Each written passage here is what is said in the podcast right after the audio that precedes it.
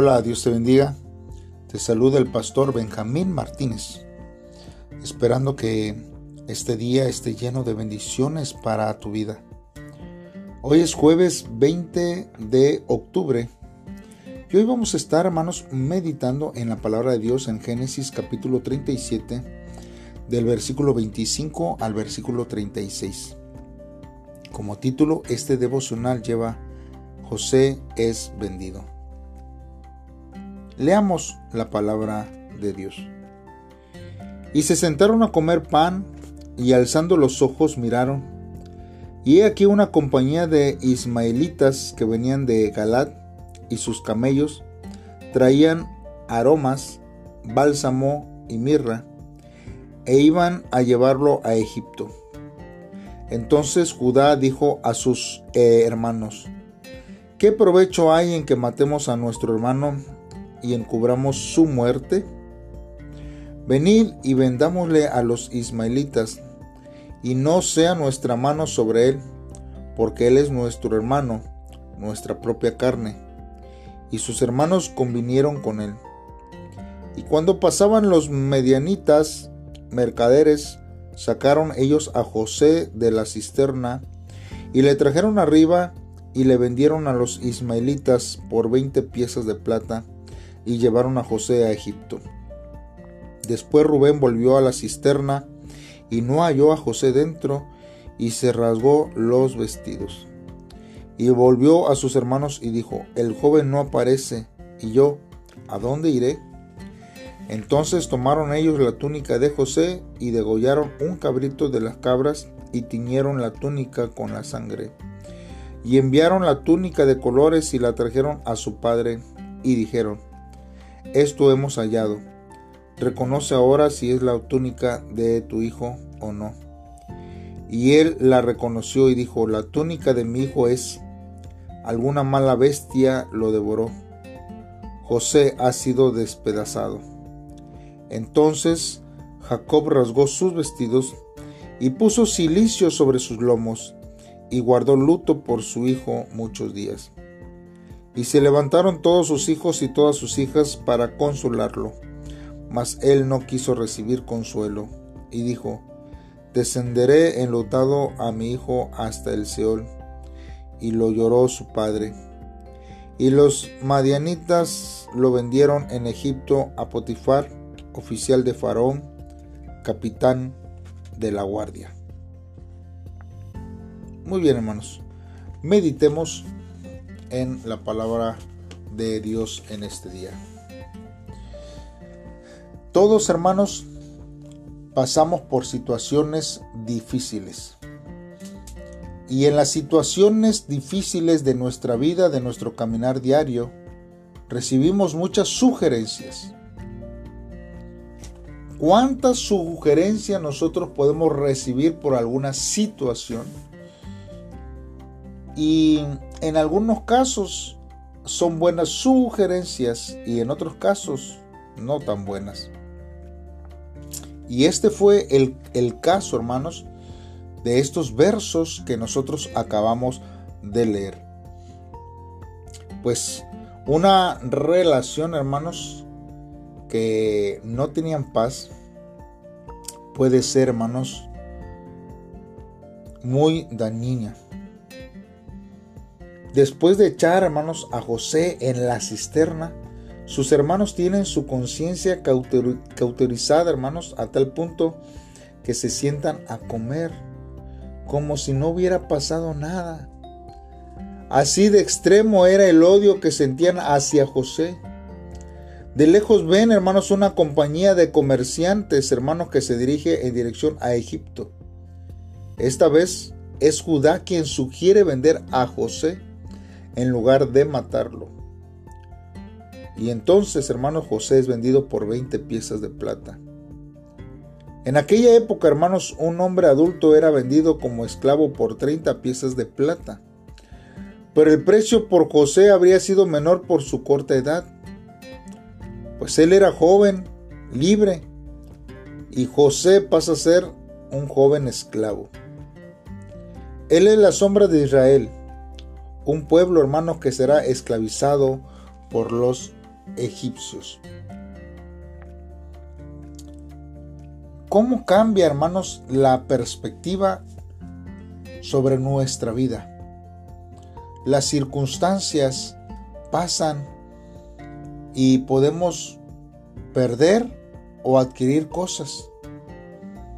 Mas, sin embargo, hermanos, nuestra actitud ante ciertas circunstancias debemos, hermanos, establecerla siempre en Dios y en la confianza de Dios. Hermanos, y vemos cómo los hermanos de José estaban simplemente sin resentimientos, sin conmoción hacia su hermano. Y es ahí donde nosotros tenemos que meditar cómo reaccionamos, cuál es nuestra actitud ante aquellos que nos han hecho daño, ante aquellos que quizás aún guardamos rencor. Es indiferente, no extendemos nuestra mano, no ayudamos, en la situación en la que están viviendo ellos es para nosotros insignificante? Pues esta fue la, la situación de los hermanos de José, comiendo tranquilamente mientras José estaba en el pozo.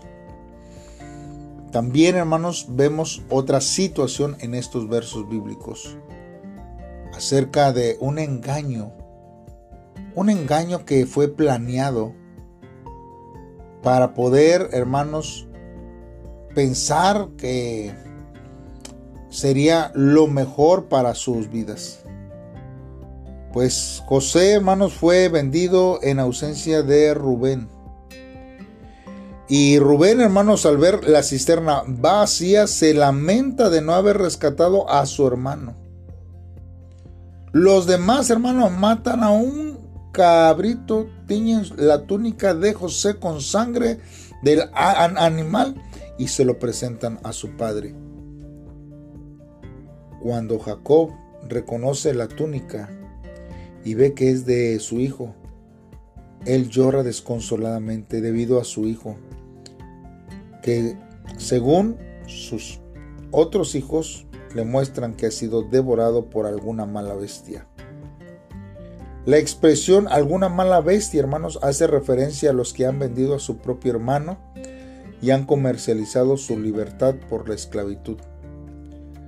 La iniquidad, hermanos, cometida por los hijos de Jacob de engañar a su padre con la túnica teñida de, con sangre, hermanos, de un animal, nos recuerda, hermanos, a Jacob cuando se vistió con la ropa de Saúl y se cubrió con la piel de los cabritos. Jacob sufre por sus hijos, quienes son como él cuando él era más joven. ¿Qué maldad, hermanos, ha cometido para engañar a otros? ¿Qué astucia usted ha hecho para que usted pueda, hermanos, pensar que es lo mejor para su vida engañando a otros. ¿Por qué hemos reaccionado así? ¿Por qué hemos mentido? ¿De dónde salen esos pensamientos y estrategias en nuestra mente para llevar a cabo un engaño hacia otros?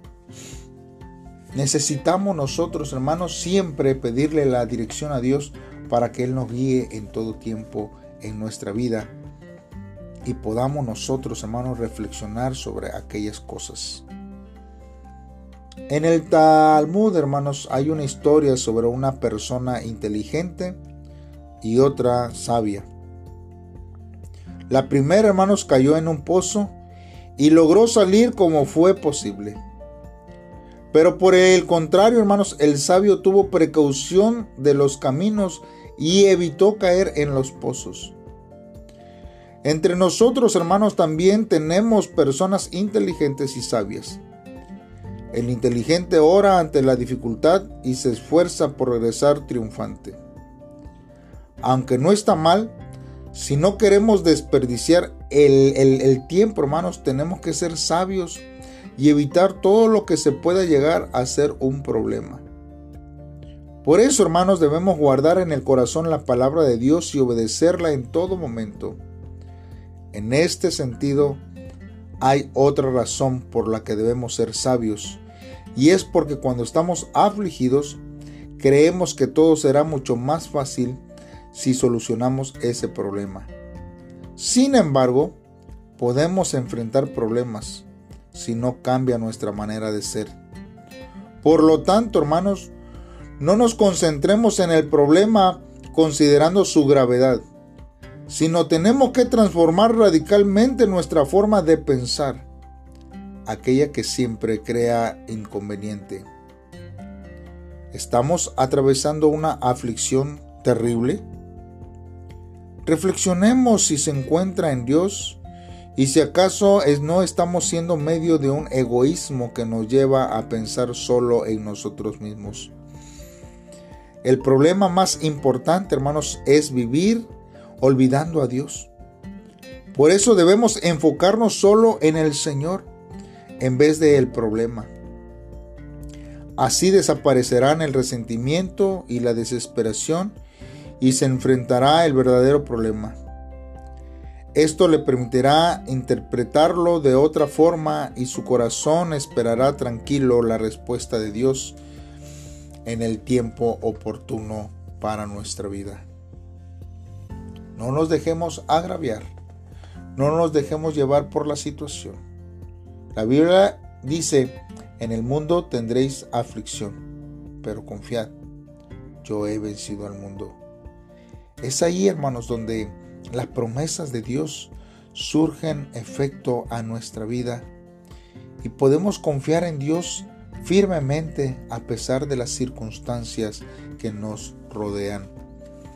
Oremos a Dios en esta hora y pidámosle que Él sea el que nos ayude en este tiempo de dificultades y de pruebas. Padre, en esta hora, Señor, estamos delante de ti Dios, conociendo tu misericordia, tu fidelidad, Dios, hacia nuestras vidas, tu gran amor. Hoy, Señor, te pedimos que nos des fe y convicción, Señor, para creer que tú estás con nosotros. Incluso en los momentos de injusticia y de padecimiento, Señor, que vienen hacia nuestra vida y aunque sea trasladado de un lugar lleno de amor al lugar más vil, entenderé que es por tu soberanía. Ayúdame a comprender tu voluntad, Señor, más allá de la realidad que estoy viviendo hoy. No quiero, Señor, vivir siempre angustiado y pensando en cada problema que tengo.